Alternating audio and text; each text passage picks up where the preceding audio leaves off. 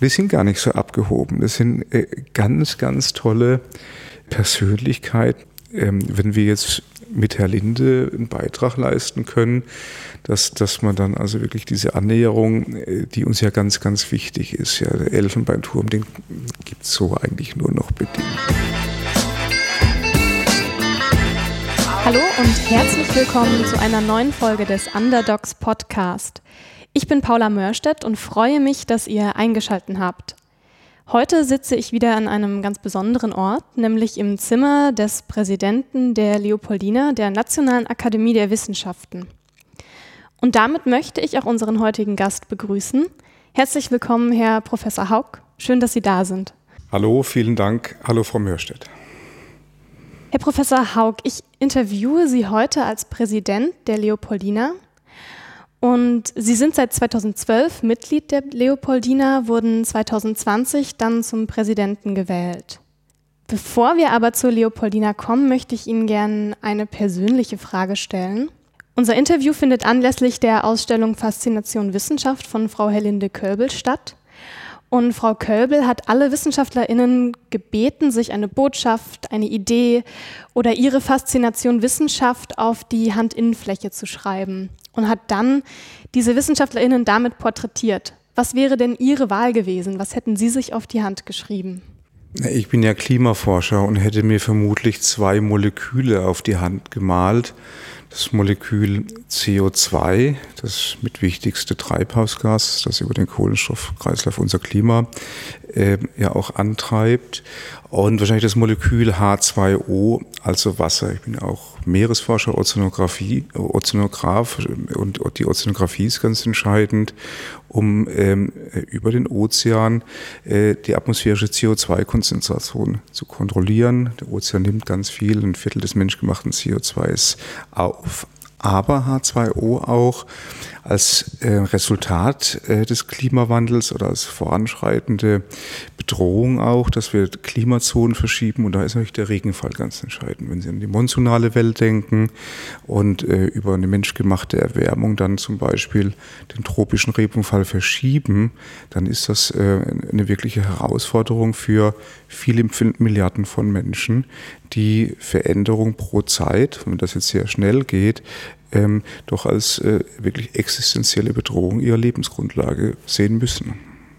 Sie haben gleich schon ähm, damit eine meiner nächsten Fragen gut beantwortet, und zwar, ähm, woran Sie eigentlich genau forschen. Denn Sie haben ja Geologie studiert, haben jetzt aber eine Professur für Klimageochemie inne. Können Sie noch einmal ein bisschen ausführlicher und vielleicht im größeren Rahmen erläutern, ähm, was Ihr Steckenpferd ist?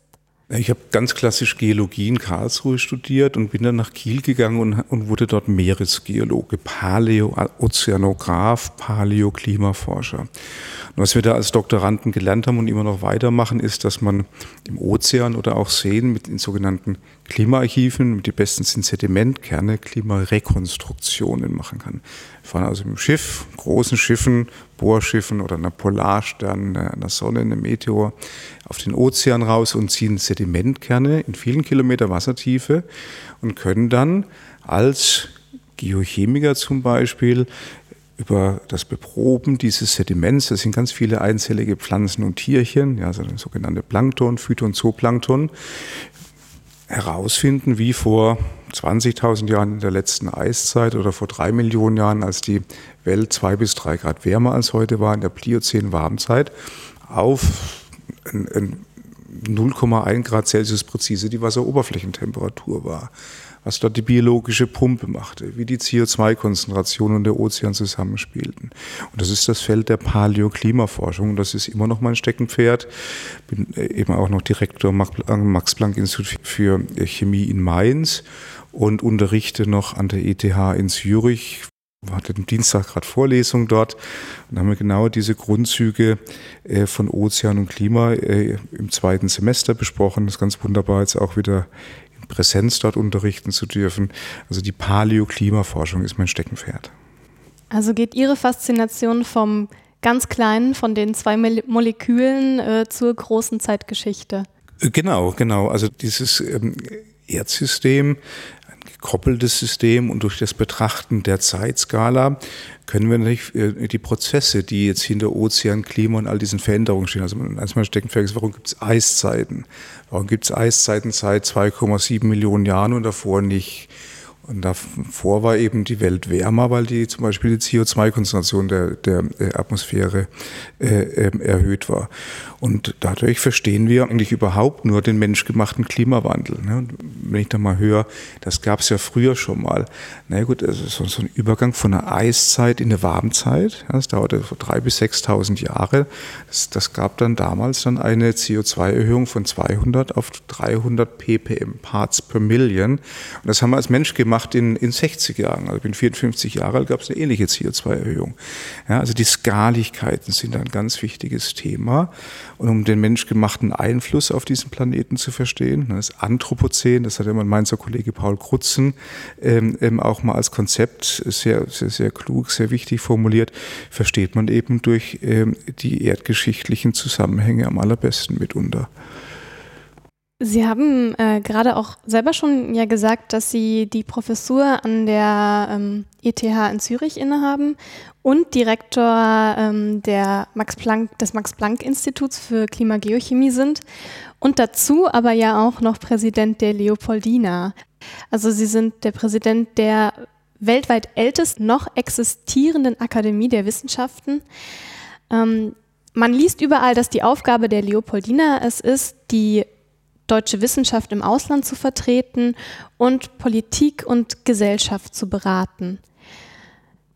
Ich habe mir die Frage gestellt, wann braucht denn eigentlich Politik und Gesellschaft diese Beratung und was ist das Besondere daran, dass sich hier so viele Wissenschaftlerinnen versammeln und dann ähm, beraten können?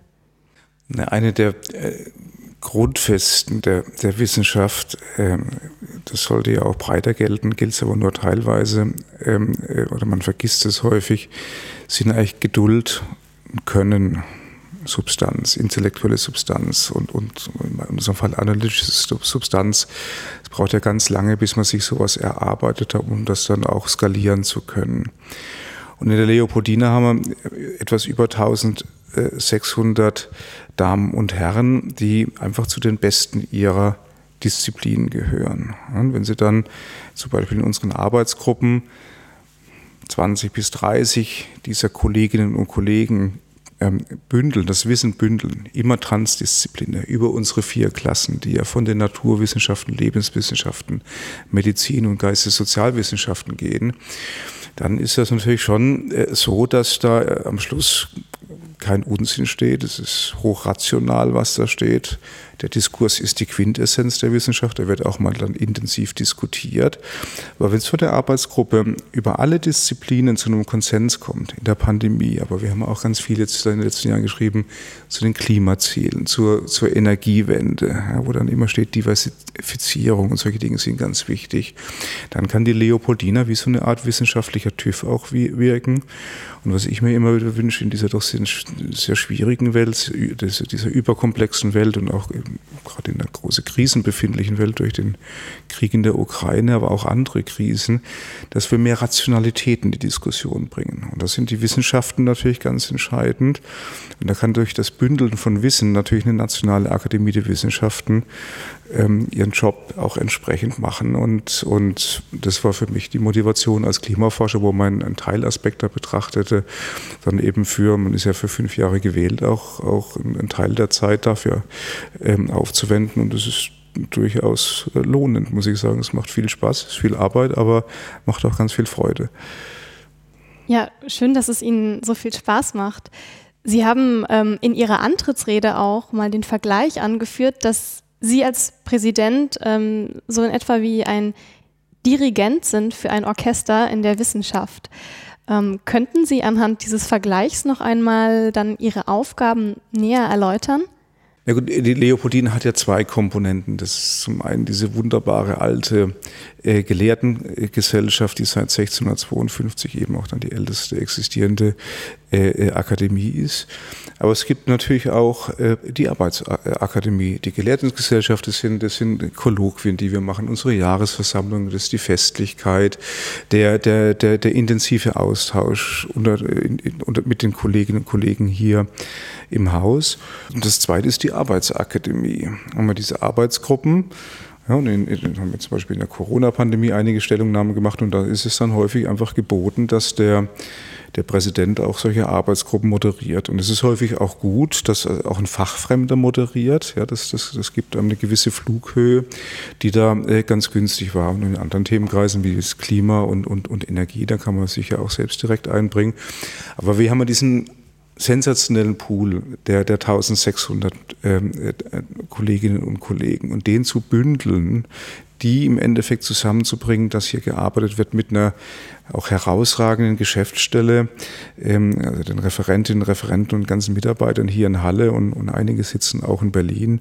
Das war so die Idee des, äh, des Dirigenten. Also man könnte auch sagen, einfach das Moderieren von, von Arbeitsgruppen mit der gesamten Vielfältigkeit, äh, was das mit sich bringt. Also so ähm, sehen Sie sich auch ein bisschen als der Übersetzer für alles, was passiert und ähm, die Figur, die dafür ähm, nach außen auch stehen kann und ähm, sich, sich so einbringt, um alles in ähm, gewissen Richtungen zu halten und dass es immer weiter vorangeht. Ja, Klammer ist natürlich dann ultimativ verantwortlich, dass, dass es der Leopoldina gut geht, dass die, äh, die Mitglieder motiviert sind, mitzuarbeiten. Und das ist einfach sensationell, muss man sagen. Das sind ja, ich sag mal, Professorinnen und Professoren sind ja höchst disziplinierte Menschen. Also die, die Bereitschaft zur Mitarbeit ist bei 100 Prozent, wenn, wenn ich sie anspreche oder wenn, wenn man sie von der Leopoldina aus äh, anspricht. Und da gibt es natürlich auch dies, dies, diese erklärende Seite, aber das macht man ja nicht alleine. Ne? Wenn, wenn wir eine Arbeitsgruppe haben und, und es ist eine medizinische Arbeitsgruppe und äh, es um Coronaviren geht, dann stelle ich mich natürlich nicht hin und erkläre das. Das kann ja der Christian Drosten viel besser. Ja, der hat ja in ganz vielen, fast allen unserer Coronaviren-Arbeitsgruppen mitgearbeitet. Und dann übergibt man diese Aufgabe und steuert das natürlich ein bisschen mit, dann mit einer Kommunikationsabteilung, mit der wissenschaftsbasierten Politikberatung, die, die auch eine große Abteilung ist versucht dann eben seinen Job für die Gesellschaft äh, zu machen. Politik ist ja ein Teil, ein gewählt, wichtig, entscheidender, gewählter Teil der Gesellschaft. Und immer wenn man dann Kommunikationsbedarf sieht, geht man aktiv drauf zu, wird aber ab und zu auch mal eingeladen für, für entsprechende Anhörungen. Ich bin morgen im Bundestag zu einer Anhörung in einem Ausschuss, wo es um das deutsche Wissenschaftssystem geht. Ja, und dann versucht man halt schon realistisch einzusetzen, wo weiß man was, wo hat man vertieftes Wissen, wo vertritt man eine Akademie, muss entsprechend dann auch eingearbeitet werden, sich einarbeiten. Also das sind diese sehr versatilen Aufgaben, die, die aber, äh, ich bin jetzt zweieinviertel Jahre Präsident ähm, und hat natürlich nicht damit gerechnet, dass eine Pandemie kommt, als ich Präsident werde, doch, doch wirklich sehr, wie sagt man auf Neuhochdeutsch, Neuhochdeutsch rewarding sind. Angela Merkel hat mal gesagt, als sie ähm, in der Leopoldina zu einer Jahresversammlung war und ein Grußwort gesprochen hat, es gibt nur eine Stimme, die für die deutsche Wissenschaft in ihrer Gesamtheit spricht. Das ist inzwischen die Leopoldina. Würden Sie ihr dazu stimmen? Naja, solche Grußworte und auf Jahresversammlungen sind ja immer sehr, sehr freundlich. Und ähm, ähm, man freut sich über solches Lob. Aber ich bin ja auch Max-Planck-Direktor und Universitätsprofessor und es wäre äh, aus meiner Perspektive natürlich schon fast anmaßend, das so äh, zu sehen. Ja, und, und wir haben ähm, zum Beispiel die Allianz der Wissenschaftsorganisationen. Das sind zehn mitunter größten und zehn wichtige Wissenschaftsorganisationen, die sich da zusammenschließen. Das sind, das ist natürlich die Max-Planck-Gesellschaft, die hat einen Präsidenten, Katja Becker als DFG-Präsidentin, äh, äh, die großen anderen außeruniversitären Einrichtungen. Äh, Herr Alt vertritt die Universitäten. Und eigentlich sind die Wissenschaften äh, sehr gut und in, ihrer gesamten Vielfalt, diese Diversität ist eine Stärke des deutschen Wissenschaftssystems, gebündelt in der Allianz der Wissenschaften. Vielen Dank für die Darstellung der Diversität noch einmal. Wir haben das Interview ja anlässlich der Ausstellung von Frau Kölbel. Da möchte ich auch gerne äh, kurz drauf kommen. Die Ausstellung Faszination Wissenschaft, die hier in Halle jetzt gezeigt wird, ist äh, ein Gemeinschaftsprojekt der Kunststiftung Sachsen-Anhalt und der Leopoldina. Wieso hat sich die Leopoldina denn dazu entschlossen, diese Ausstellung hier zu zeigen?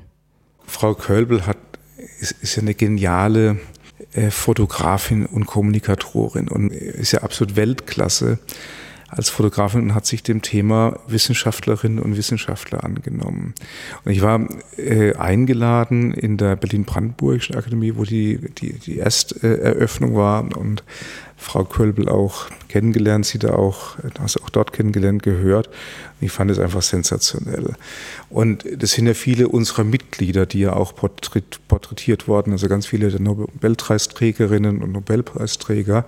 Und ich selber bin großer Fan von, von äh, den schönen Künsten, gerade auch der Fotografie.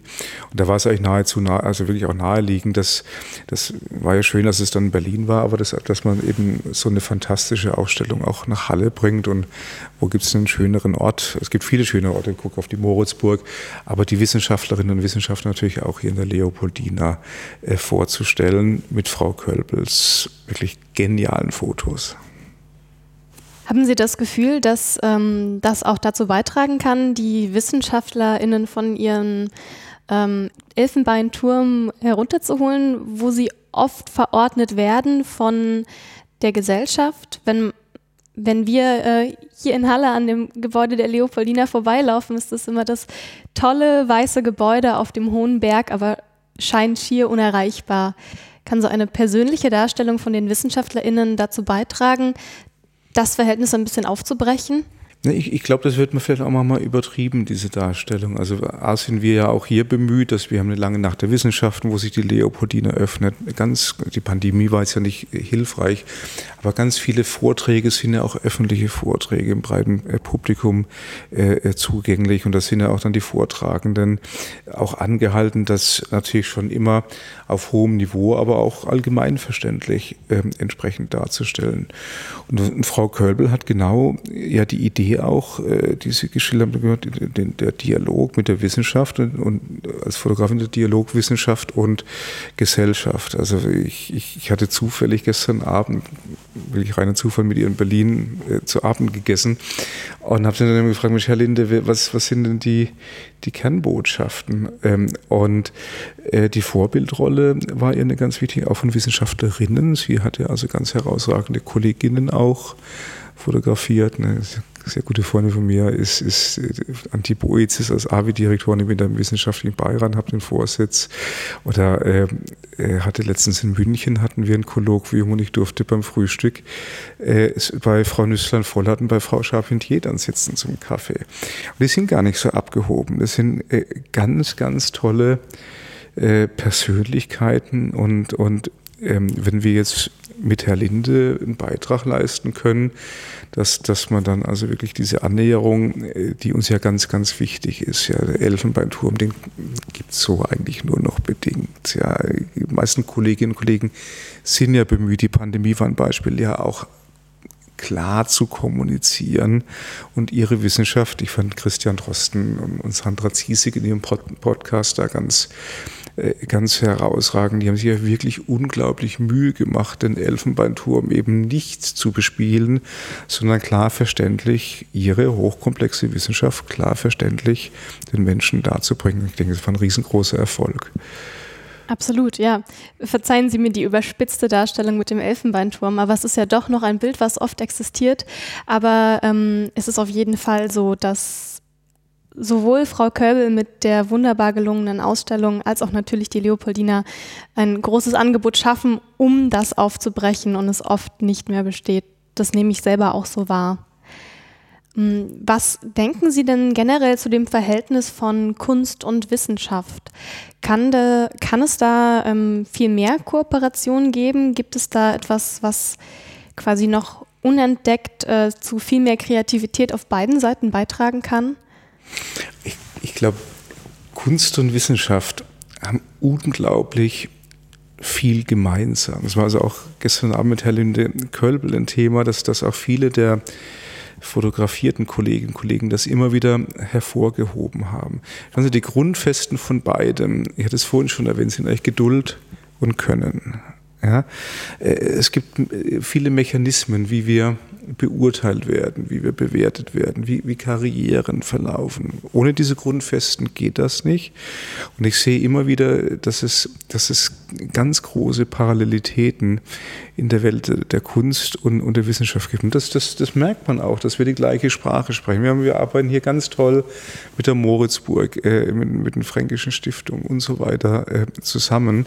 Und, und ich sehe da also kulturell eine, eine ganz breite äh, Basis.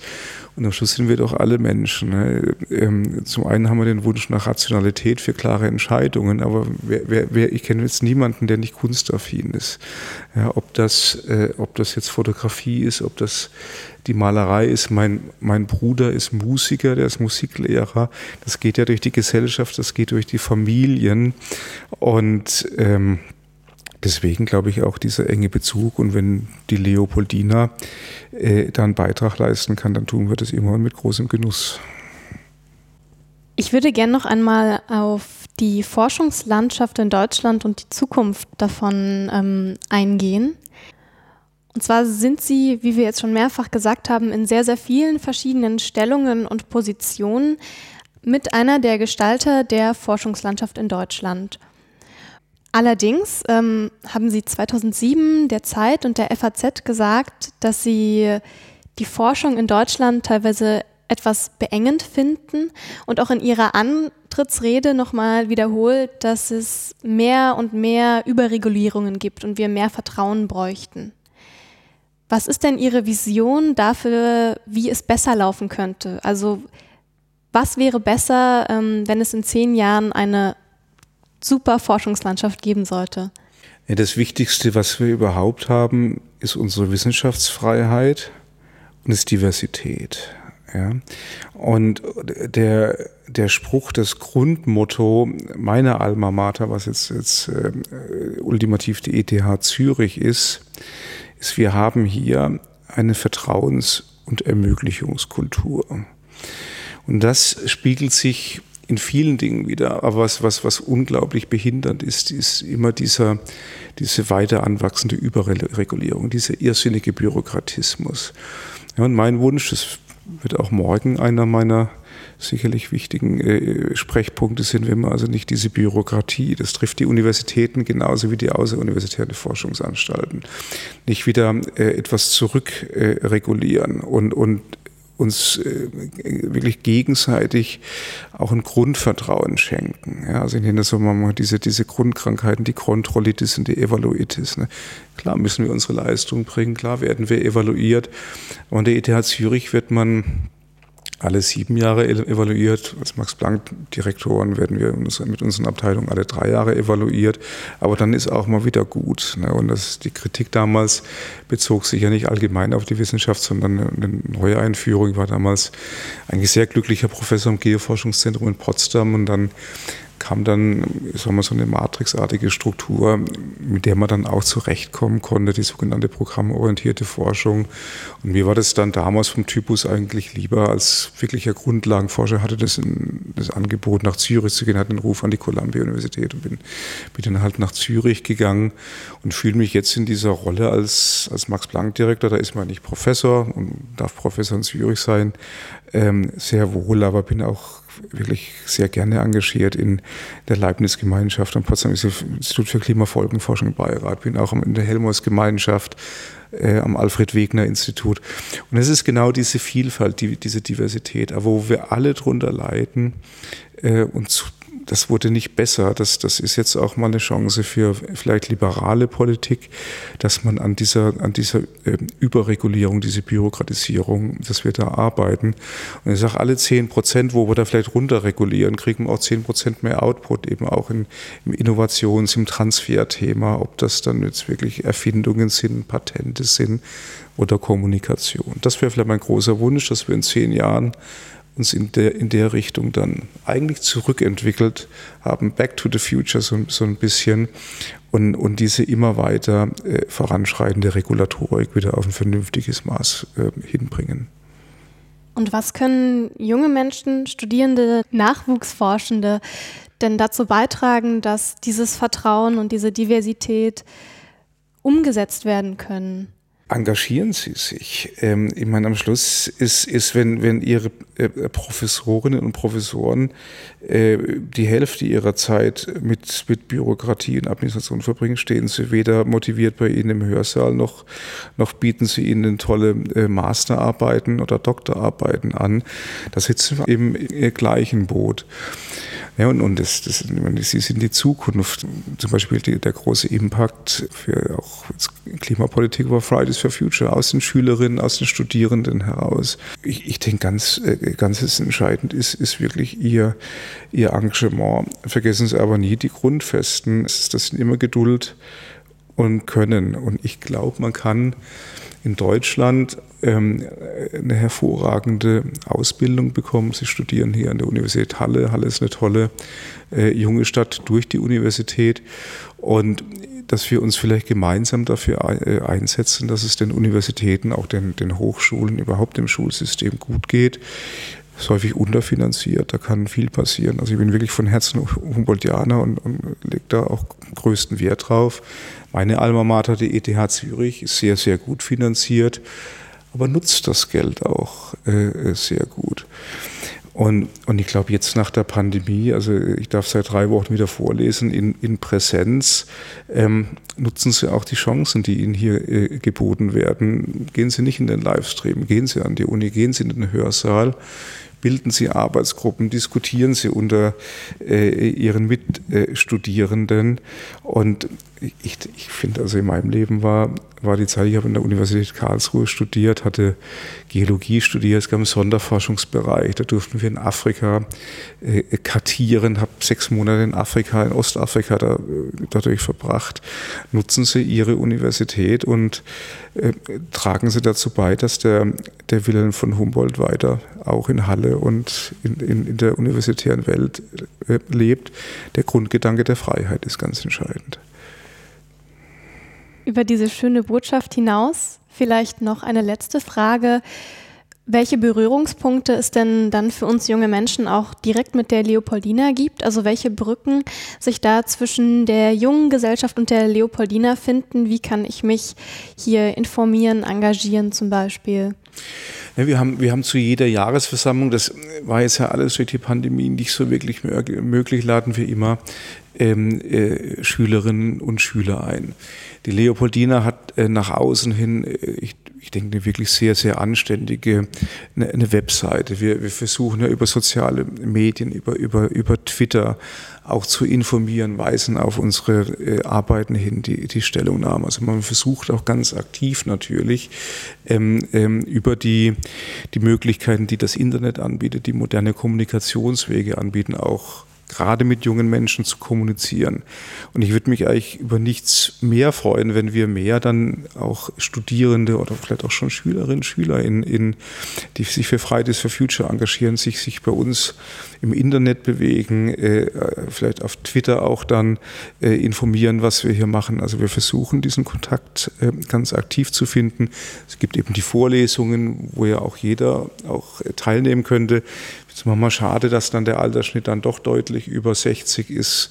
Ich freue mich über nichts mehr, als dann junge Menschen da in, in dem wunderschönen Hörsaal, den wir haben, zu sehen.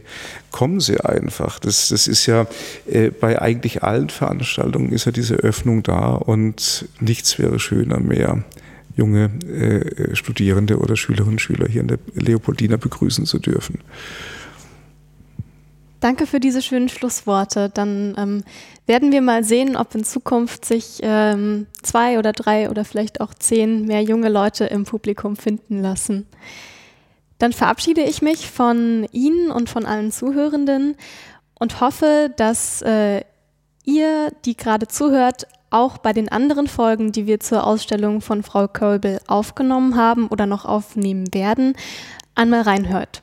Dann bis zur nächsten Folge und Tschüss, Herr Professor Haug. Vielen Dank, alles Gute.